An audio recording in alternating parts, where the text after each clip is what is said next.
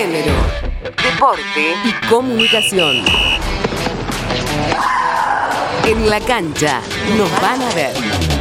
El deporte es salud. Silvana Venega es profesora de taekwondo de Clorinda, Formosa, y está a cargo de la escuela Wenso Clorinda, donde la participación de mujeres es numerosa. También es trabajadora de la salud pública hace ya 20 años. Compartimos parte de su historia y cómo es la situación en la provincia del norte de nuestro país, que no cuenta hasta el momento con casos de COVID-19. El motivo que me llevó a elegir el taekwondo fue por mis hermanos mayores y menor, que practicaban en los años 85 y 90 más o menos. Antes el taekwondo era considerado más un deporte de hombre éramos pocas las mujeres que hacíamos ese deporte. Había una marcada diferencia entre hombres y mujeres. Luego, por cuestiones de estudio, me dejé unos años de la práctica del taekwondo. Ingrese al sistema de salud pública de Formosa, donde empecé a ejercer mi profesión hace aproximadamente 20 años. El motivo por el cual volví al taekwondo fue por mi hijo. Le gustó el deporte, nos pusimos en contacto nuevamente con los maestros antiguos de Clorinda y nos unimos a la asociación Saya Clorinda, donde comenzamos a entrenar, participar en torneos locales, provinciales, nacionales e internacionales. Y hace dos años y medio aproximadamente abrimos nuestra escuela donde la llamamos Wanso Clorinda, que significa los toros de Clorinda. Cuando comenzamos con la cuarentena por la pandemia, como todo el país, nos debimos reorganizar. Por supuesto, al principio las clases de taekwondo se suspendieron totalmente y me aboqué por completo al trabajo de salud pública, que por suerte Formosa no posee hasta la fecha COVID-19. Nos volvimos a organizar con los alumnos y actualmente doy clases online en los horarios que teníamos clases presenciales. En Formosa actualmente hay más participación de mujeres en el taekwondo. En el deporte en sí hay más aceptación. Por decirte que la escuela Guangzhou de Taekwondo la mayoría de los alumnos son mujeres actualmente, desde 5 años en adelante. Y eso es algo muy bueno, que haya cambiado por ahí esa mentalidad de que sea considerado solamente un deporte para hombres. Bueno, un saludo muy especial desde de Clorinda Formosa. Esperamos salir pronto y fortalecidos de esta pandemia.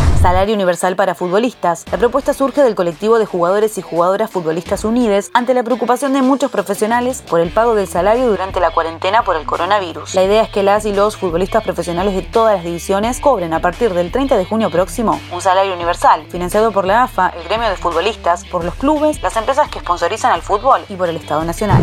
De capitana a vicepresidenta, Megan Rapinoe, referente de la selección femenina de fútbol de Estados Unidos y última ganadora del Balón de Oro, le ofreció al demócrata Joe Biden ser su candidata a vicepresidenta en las próximas elecciones que tendrán lugar en noviembre de este año.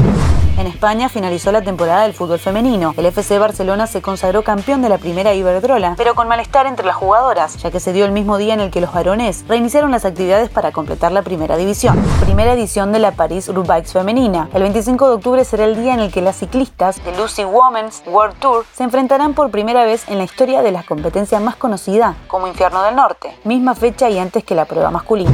Semana de la Mujer en el Fútbol. Bajo el lema La pelota se detuvo, pero nosotras no. Del 11 al 15 de mayo, referentes mujeres y hombres del fútbol compartirán sus experiencias sobre el presente y el futuro y cómo potenciarlo en tiempos de aislamiento social a través de YouTube. Y se podrá acceder al canal escaneando un código QR. El multicongreso tiene como fin profundizar conceptos sobre el rol de las mujeres y disidencias en el fútbol. Está organizado por Carolina García y Alejandra Salazar.